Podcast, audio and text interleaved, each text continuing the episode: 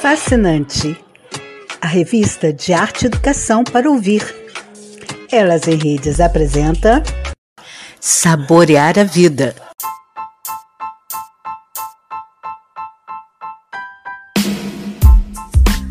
Vida voltando ao normal. Não podemos esquecer a arte, o carnaval e a solidariedade, porque não estamos livres das tragédias e o Covid-19 ainda está entre nós mas sobrevivemos pela arte. Então, vamos entrar na frequência da alegria e da poesia manifesta. Brenda Marques Pena abre o episódio. Ela fala sobre sua trajetória em entrevista. Todas as possibilidades do universo literário, musical, de sons e sentidos. Luciana Ferd traz análise crítica do filme Sabor da Vida. Em parceria com o Museu do Lápis, trazemos mais uma memória de histórias pessoais com museus. Mônica Clens fala em sua coluna Estilhaços a revolução que nos espera com as experiências com o som e as máquinas. No quadro Convida, conversamos com a podcaster Adriana Cairos, do podcast Sala de Reforço Escolar. Elas em Redes é núcleo do Museu da Pessoa. Traz a série elas contam histórias com Cíntia Moreira. Terminamos com o destaque surpresa, a cantora Clara. Clara é uma artista que faz música para quem está em busca de autoconhecimento, idealizadora do projeto Música com Consciência, Fala galera do podcast Elas em Redes, aqui é a cantora Clara. Tô passando para agradecer a cada uma de vocês que se colocou no lugar do outro e votou muito no concurso que eu participei do Spotify. Isso mesmo, eu fui a única artista brasileira finalista e graças ao seu voto campeã! Muito, muito, muito obrigada. Agora eu quero convidar você a conhecer o projeto Música com Consciência, onde eu ensino educação socioemocional e promovo a saúde mental por meio da música. Muito obrigada, Fê. Obrigada a cada uma das ouvintes e a gente se vê nos shows. Entrevista. A Elas em Rede, para o ônibus. No ponto, Entro. Vejo tantas sacolas na mão, outros presentes. Abro para o que a vida me oferece. Todas as possibilidades do universo literário, musical, de sons e sentidos. A hora vaga, a vaga hora. Vaga hora na estação de trem. Treme tempo, treme a tempo. Treme o tempo na estação de trem. Transe em transe, ah, ah, transe no vagão de trem. VH vista, vem não vista no vagão do trem. Ah, elas em rede. Estou aqui hoje para falar um pouquinho da minha trajetória. Comecei com um ônibus maluco. Há 30 anos comecei a publicar meus primeiros textos. Eu era adolescente, com um mundo de possibilidades se abrindo, muitas incertezas ainda, mas uma vontade enorme de fazer acontecer. Já era baterista na época, gostava, tinha a prática ali constante de criar músicas, canções, é, estava com uma banda é, em desenvolvimento e foi assim que eu de repente descobri que a escrita, a música, esse viver é, entre alguém que transitou nesse primeiro momento com música e poesia, crônicas e contos. E depois resolveu escolher o jornalismo. Eu, como jornalista, é, foi uma profissão que me despertou. Eu gostava muito de saber que no Brasil a gente tem um universo da crônica que aproxima muito literatura e jornalismo. Era apaixonada também pelos folhetins. É, não que eu fosse dessa época, mas eu gostava de saber dessa possibilidade de mesclar literatura e escrita. Só que eu acabei indo muito mais para a TV, para o rádio. É, comecei, quando é, fiz né, jornalismo, eu comecei a, a desenvolver muito na rádio. Participei de uma rádio comunitária, que era FM Lagoinha. É, hoje, né, a gente está nesse período do podcast, tudo que é muito legal também. É, como essa oportunidade de estar no Elas em Rede. E estou. Uh, há oito anos, quase nove, na Rede Minas. Eu hoje faço uma coluna de literatura é, toda semana, às segundas-feiras. É, se chama Dedinho de Prosa e Poesia, e a gente está sempre ali conversando com tantos autores, é, novas ideias literárias, poesia sonora, poesia experimental, poesia popular e até a relação, por exemplo, do, do, que tem uma literatura clássica com os momentos de hoje, porque está tudo muito interrelacionado, né? Todos os movimentos. Então, é, eu faço é, da minha vivência e da minha vida, tanto profissional quanto artística, um elo, porque eu trabalho com jornalismo cultural. Essa oportunidade de estar é, me conectando através de projetos culturais, de pessoas que trabalham com cultura, é, eu hoje também integro um coletivo que chama Escritura Migrante. A gente faz um encontro, poxa, um encontro super legal, que inclusive, é através desse encontro, uma das participantes, que é a Alicete, fez uma agenda super legal que vocês vão saber, que vai ter sorteio para quem confere elas em rede, hein? Para vocês, é, eu quero dedicar aqui, é, no final, um poema sonoro que a gente vai lançar é, agora um CD de poesia sonora, poesias faladas, orais, é, musicadas, é, durante o PLN, que é um projeto de uma semana de poesia popular na Lagoa do Nado, que vai ser de 27 de fevereiro a 5 de março.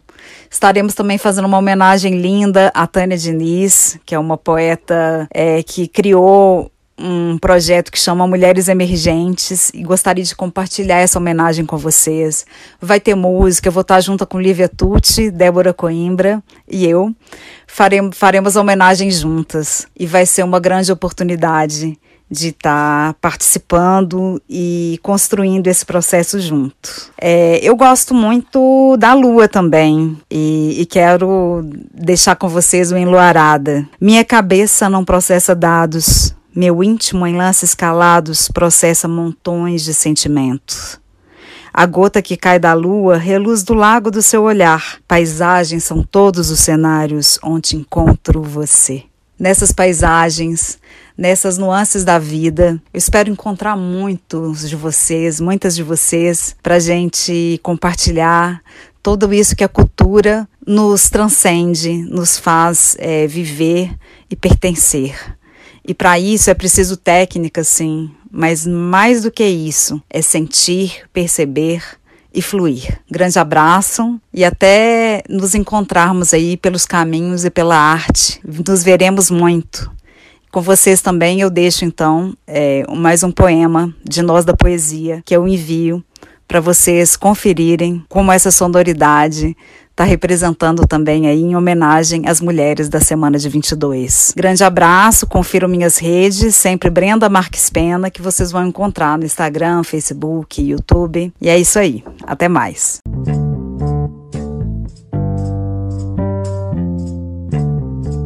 Mais arte, por favor, uma campanha lançada durante o Fórum Social Mundial. Conteúdos de arte, educação e cultura para ouvir mais arte, por favor. Elas em redes convida. Pode entrar, a casa é sua.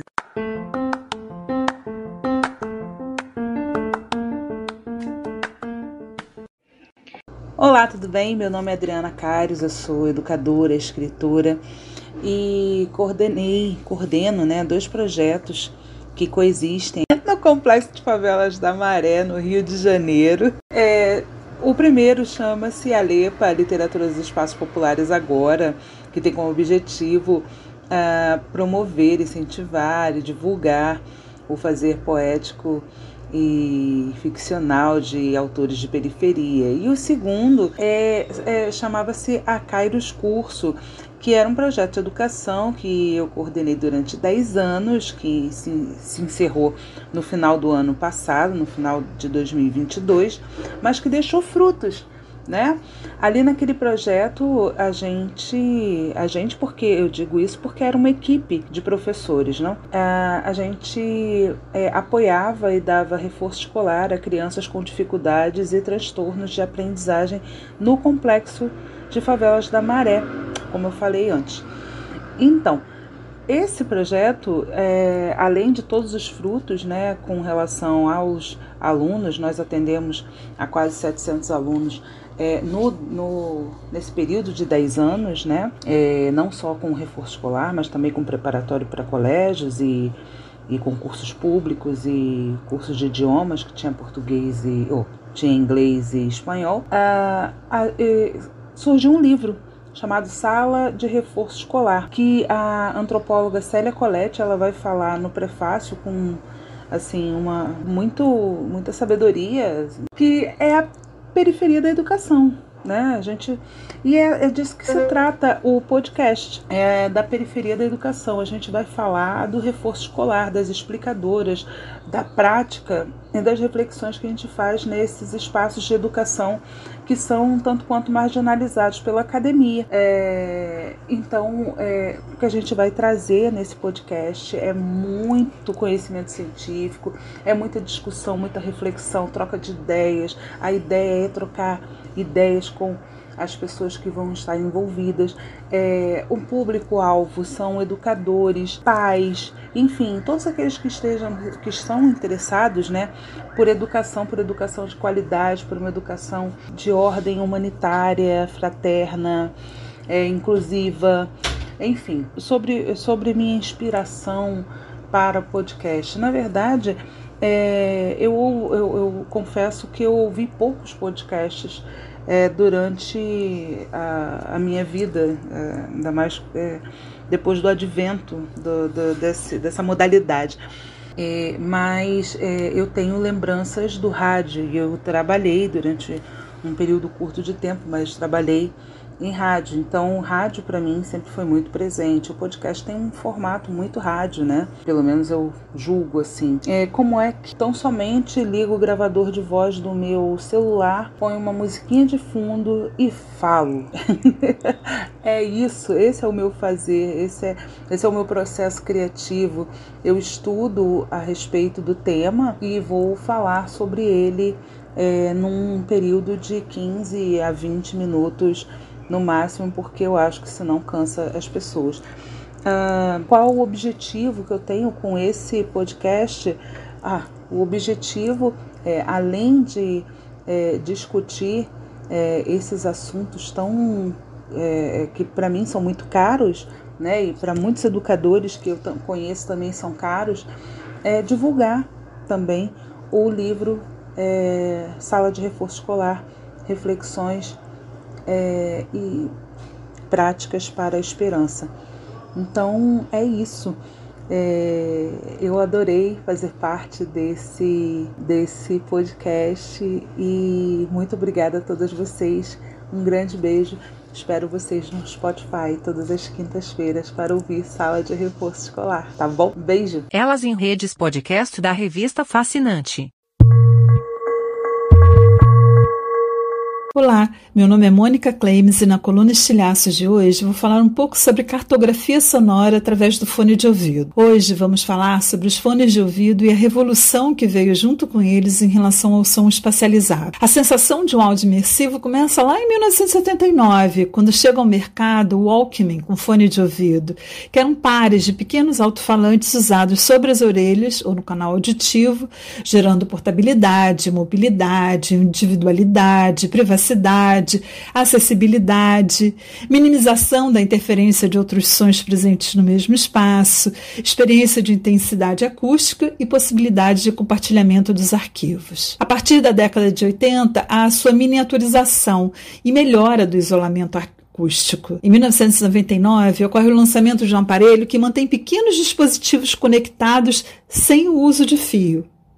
Atualmente, o foco dos estudos está nos modelos multicanais, que simula a sensação de home theater, na condução pelo osso, uma tecnologia de indução por ondas vibratórias, que fazem o som sair dentro do ouvido e que evita danos à membrana pânica, já que transmite o som diretamente ao nervo auditivo, na melhoria do cancelamento de ruído externo, no controle do aparelho por gestos, na ativação e desativação por meio de sensores, no design ergonômico, na redução de peso, no controle por comando de voz. Há a previsão ainda de que os fones de ouvido sejam substituídos em futuro próximo pelos headphones without headphones, fones de ouvido sem fones de ouvido com possibilidade de reprodução de som em bolhas virtuais e reprodução de ondas sonoras focalizadas, que se restringem somente à proximidade dos ouvidos do usuário e que acompanham seus movimentos através da leitura facial. A influência dos aparelhos de reprodução e audição de som e da indústria cultural no modo de se relacionar com som fica patente com o uso da técnica 8D também chamada de ambissônica, que utiliza técnicas de mixagem feitas nos canais originais da gravação, gerando sensações de eco, distância e direção dos sons, como simulações de reverberação, absorção do ar e efeito Doppler. Como se o usuário estivesse em uma apresentação ao vivo, em que o som é percebido em 360 graus e que deve ser experimentado através do fone de ouvido. A sensação de ouvir o som com o cérebro e não com os ouvidos, sentir o som vindo de fora e não do os fones de ouvido.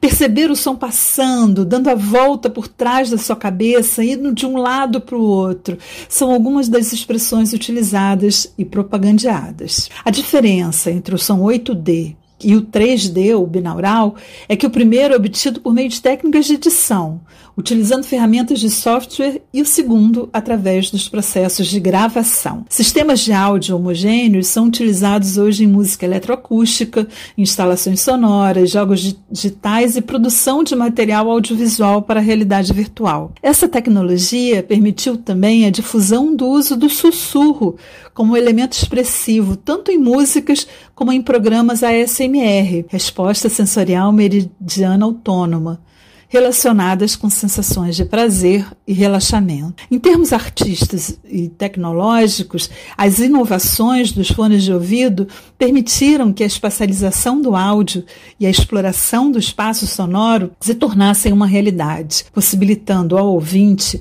usufruir da construção de um espaço virtual imersivo com ativação de sistemas cognitivos como memória e percepção, além de experiência sensorial única, situacional direcional, de sentido e fluxo temporal.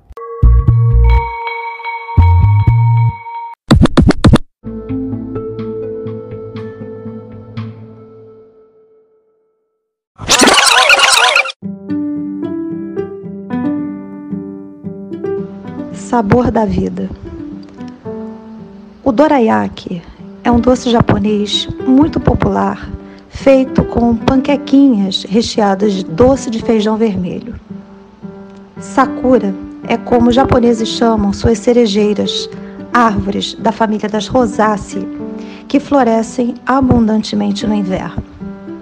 Anami é o hábito milenar japonês de contemplar calmamente a floração das árvores. Dorayaki, Sakura e Anani são costumes da cultura japonesa que se encontram no filme de Naomi Kawase, Sabor da Vida, de 2015, um conto de amor, culinária, delicadeza, que vai te levar às lágrimas de tanta beleza. Santaro dirige uma lojinha que vende dorayakis não muito saborosos, até que um dia a senhora Tokui, uma anciã que adora apreciar cerejeiras, surge pedindo emprego no seu estabelecimento. No princípio, Santaro não demonstra interesse em contratá-la, mas logo que prova o seu doce de feijão, fica encantado. Contratada como ajudante, a senhora Tokui revoluciona o pequeno negócio de Dorayaki, bem como transforma a vida do melancólico Santaro e, quiçá, também a do espectador. Naomi Kawase narra essa história que envolve amizade, respeito, empatia e muito talento culinário, explorando essencialmente o contraste entre interiores minúsculos e escuros e as claras e coloridas paisagens das ruas japonesas. Dentro das casas e lojas, usa tons de cinza e pouca iluminação, nas externas, os ângulos que ampliam o olhar e o colorido saturado das árvores, flores, casas e transportes. O mundo dos cubículos claustrofóbicos representa a angústia e a solidão de Santaro, estado de espírito que tem os dias contados desde que a doce Tokui surge em sua vida, trazendo sabor, luz, cor e entusiasmo. A filmagem é serena, contemplativa, silenciosa, explorando paisagens e cenários que explicitam o interior sofrido, mas também exuberante de seus personagens. Um presente de ano novo que vale a pena assistir. Eu sou Luciana Ferdi, professora de História e apreciadora de cinema. Que os visitantes fazem com as memórias das experiências vivenciadas nos museus e centros culturais? Onde o público registra suas memórias? É valioso compartilhar essas memórias com outras pessoas? Este é o projeto Museus das Nossas Memórias, um espaço digital plural que registra e compartilha memórias afetivas dos públicos acerca das experiências vivenciadas em museus e centros culturais. É tempo de experimentar, por isso, no ano de 2023, estamos realizando o nosso projeto em parceria com o podcast Elas em Redes. No episódio de hoje, Daniele Felipe nos conta histórias sobre a exposição Diálogos no Escuro O Essencial é Invisível. Oi, então, a memória que eu gostaria de compartilhar sobre uma experiência dentro de um museu é a exposição que eu assisti é, no Museu Histórico Nacional chamada Diálogo no Escuro. Essa exposição não faz parte do acervo permanente do museu, que, né, que se propõe a contar um pouco da história do Brasil, mas essa exposição ela acontecia num espaço externo do museu, ali onde é dedicado a exposições temporárias, podemos assim dizer, exposições visitantes, e a exposição consistia em você vivenciar por alguns minutos a vida de uma pessoa com deficiência visual. Uh, você, os monitores, né, os educadores eram pessoas com deficiência visual, com baixa visão ou completamente cegas, e você ia emergindo num espaço, num corredor onde você ia é, ficando sem visão, né, as coisas iam escurecendo, e dentro havia um cenário, uma, né, uma cenografia montada que simulava a cidade do Rio de Janeiro, um centro urbano, podemos assim dizer, você vivenciava na pele a dificuldade que a pessoa com deficiência física tem ao caminhar sozinha numa cidade não adaptada. Ela atravessava a rua, tentava achar o endereço, tudo tateando ali, e de certo modo você conseguia aguçar os outros sentidos, mas ainda assim você via que é uma pessoa com deficiência, ela tem muito mais dificuldade de fazer tarefas simples do que uma pessoa que é vidente, né? Foi muito interessante porque, de certo, me impactou, me deixou bastante emocionada por é, poder me colocar no lugar de outra pessoa. Então, foi uma das exposições que mais me marcou. Eu não lembro exatamente o ano, acredito que entre 2015 e 2016. Uau! E a exposição era tão impactante que algumas pessoas percorriam o primeiro corredor e não conseguiam, voltavam no meio do caminho, porque era realmente muito difícil caminhar sem a menor visão. Você fechava o olho e abria não fazia a menor diferença. Você não enxergava absolutamente nada. É, foi interessante que, assim como eu me emocionei, eu vi muitas pessoas também saindo ali no fim da exposição, no fim daquele circuito, completamente emocionadas e com uma relação né, diferente sobre as pessoas com deficiência visual. Em resumo, Daniele, o que essa exposição tinha de tão diferente e por que ela te marcou? Foi uma exposição que me marcou porque ela não era uma exposição contemplativa como a maioria das exposições em que você vai para ser observador, né? E a, digamos a arte, o objeto, o artefato histórico, enfim, científico, ele está ali para ser um, observado, visto, sentido, ouvido, e nesse caso você vai para vivenciar, né, no caso o visitante foi para vivenciar uma experiência, né? Então, uma das exposições mais incríveis que eu fui na minha vida, que eu jamais vou esquecer. E gostaria que ela voltasse muitas outras vezes, pra, não só para a cidade do Rio de Janeiro, mas que ela acontecesse outras vezes em outros espaços de, de educação, né, em outros museus. Museus das Nossas Memórias. Edição Coletivo de Duas. A realização é no Museu do Lápis, em parceria com o podcast Elas em Redes. Núcleo do Museu da Pessoa. Elas contam histórias. Exposição sonora. É, elas contam, contam histórias. histórias.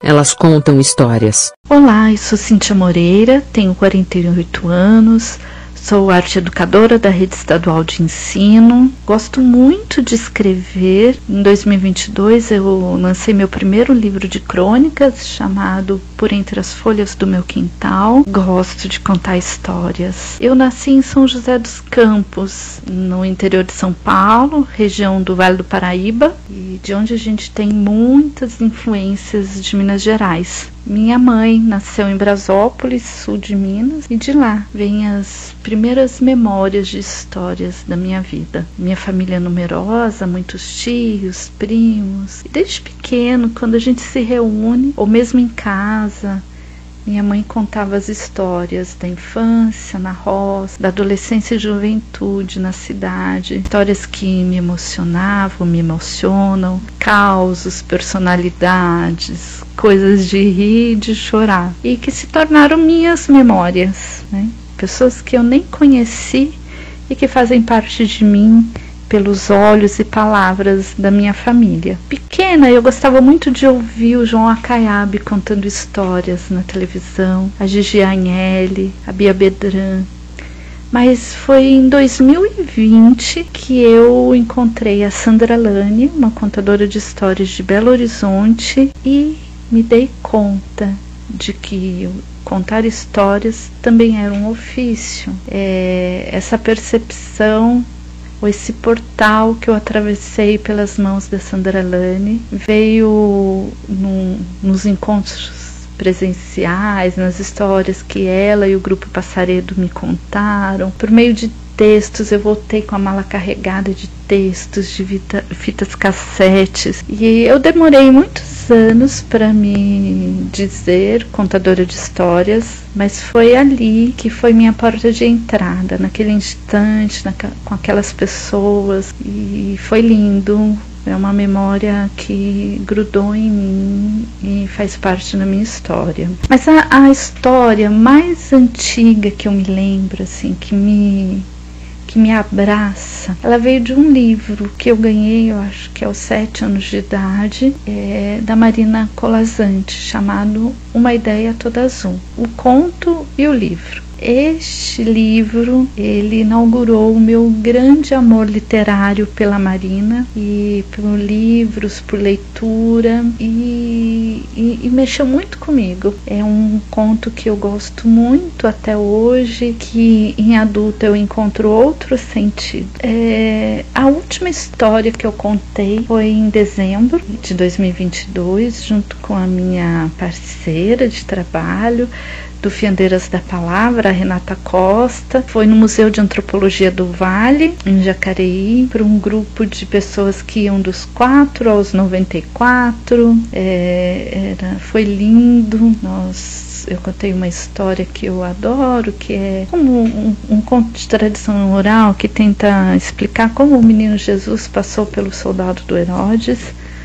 e ele passa transformado em flor. É muito poético, muito delicado. E esse encontro a gente começou perguntando para as pessoas como era o Natal na casa delas, é, como era essa tradição natalina. E foi bonito de ouvir, né, para cada um o que que era. E isso me inspira. Então, é, as pessoas me inspiram. Ouvir as histórias de outras pessoas, é, conhecer outras histórias, lugares é, esses instantes me inspiram muito, né? me fazem e conhecendo e reconhecendo que realmente nós temos muitas humanidades e é preciso que a gente escute e acolha nossas humanidades. Eu não consigo, eu acho, definir uma, a minha maneira de contar histórias. Eu gosto de contar a história, de estar a serviço da história. Isso se constitui um desafio para que a história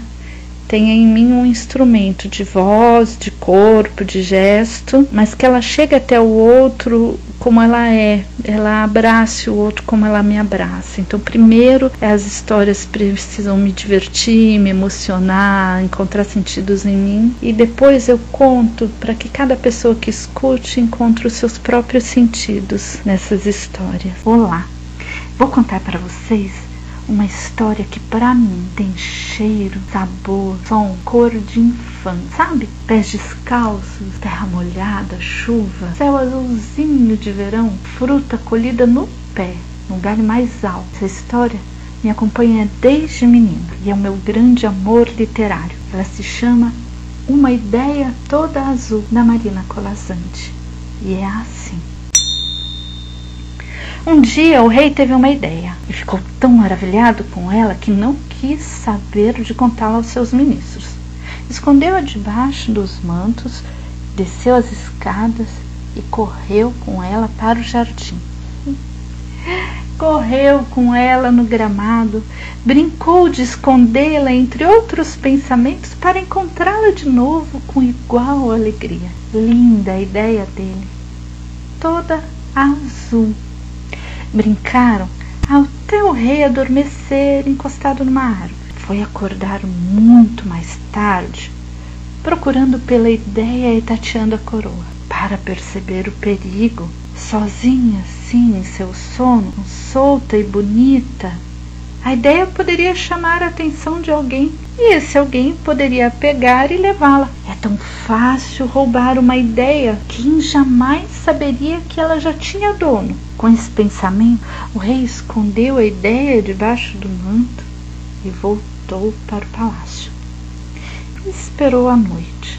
Quando todos os olhos se fecharam, saiu dos seus aposentos Atravessou salões, desceu escadas, subiu degraus até chegar ao corredor das salas do templo.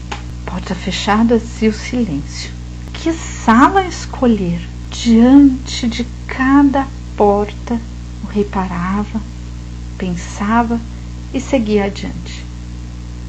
Até chegar à sala do sono. Abriu na sala colchoada, os pés do rei afundavam até o tornozelo. O olhar se embaraçava em gases, cortinas e véus pendurados no teto como teias de aranha. Era uma sala de quase escuro, sempre igual. O rei deitou a ideia adormecida na cama de marfim, baixou o cortinado, saiu, trancou a porta. A chave prendeu no pescoço e engrossa a corrente e nunca mais mexeu nela. O tempo correu seus anos. Ideias o rei não teve mais.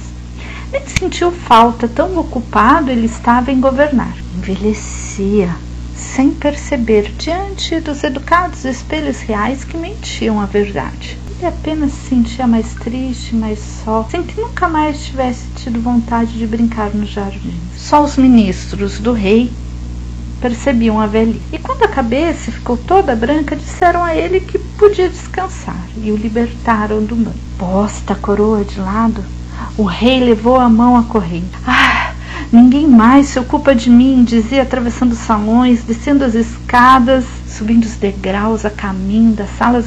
Ninguém mais me olha. Agora posso buscar minha ideia e guardá-la só para mim abriu a porta, levantou o cortinado. Nas salas, os pés do rei estavam afundando até o tornozelo e os olhos embaraçados em véus, teias que pendiam do teto. Mas a, a ideia continuada continuava a adormecer ali, toda azul, como naquele dia, como naquele dia tão jovem, uma ideia menina e linda. Mas o rei não era mais o rei daquele dia. Entre ele e a ideia estava todo o tempo passado lá fora, todo o tempo parado na sala do sono. Seus olhos não viam na ideia a mesma graça. Brincar? Não queria. Rir? Também não. O que fazer com ela? Jamais saberiam estar juntos novamente, como naquele dia. Sentado na beira da cama, o rei chorou suas duas últimas lágrimas, as que tinha guardado para maior tristeza. Depois baixou o cortinado, fechou a porta e deixou a ideia adormecida para sempre. Olá, boa tarde. Eu sou Telma, do Amazonas. Nasci das margens do maior rio do mundo, Rio Amazonas. Então você sabe o que é o piracuí? Hoje eu vou falar uma história do piracuí, que foi um prato delicioso servido na posse do nosso presidente Lula no início deste ano. Lá no Amazonas, os pescadores, quando vão sair para o trabalho, eles usam muito esse alimento, esse prato típico da região, o piracuí. Ele é feito a partir do processamento do peixe acaribodó, chamado é um peixe de água doce da região, e ele é todo triturado, né? Passa por um processo de ressecamento e é misturado à farinha da Amazônia, a farinha d'água. Então fica uma farofa super nutritiva e a... Claro, é uma artista que faz música para quem está em busca de autoconhecimento, idealizadora do projeto Música com Consciência, que ensina educação socioemocional e promove Quer continuar ouvindo a receita para saber como faz essa comida deliciosa? A Thelma vai continuar contando para gente.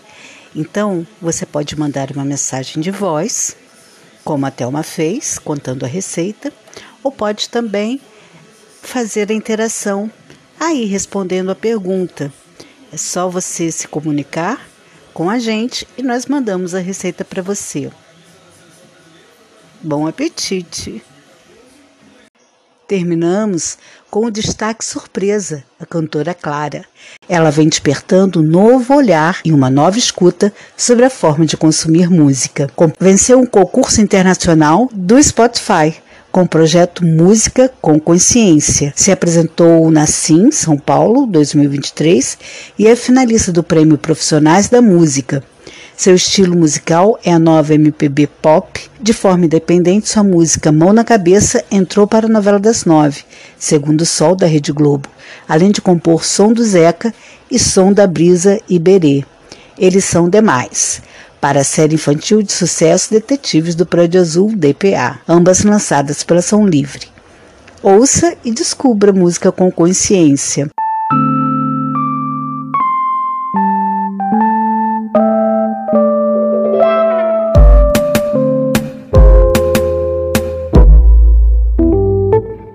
Pra cego ver, se liga no que eu vou dizer. Pra surdo ouvir, olhar pra mim, estou aqui. Ninguém escolhe ser diferente.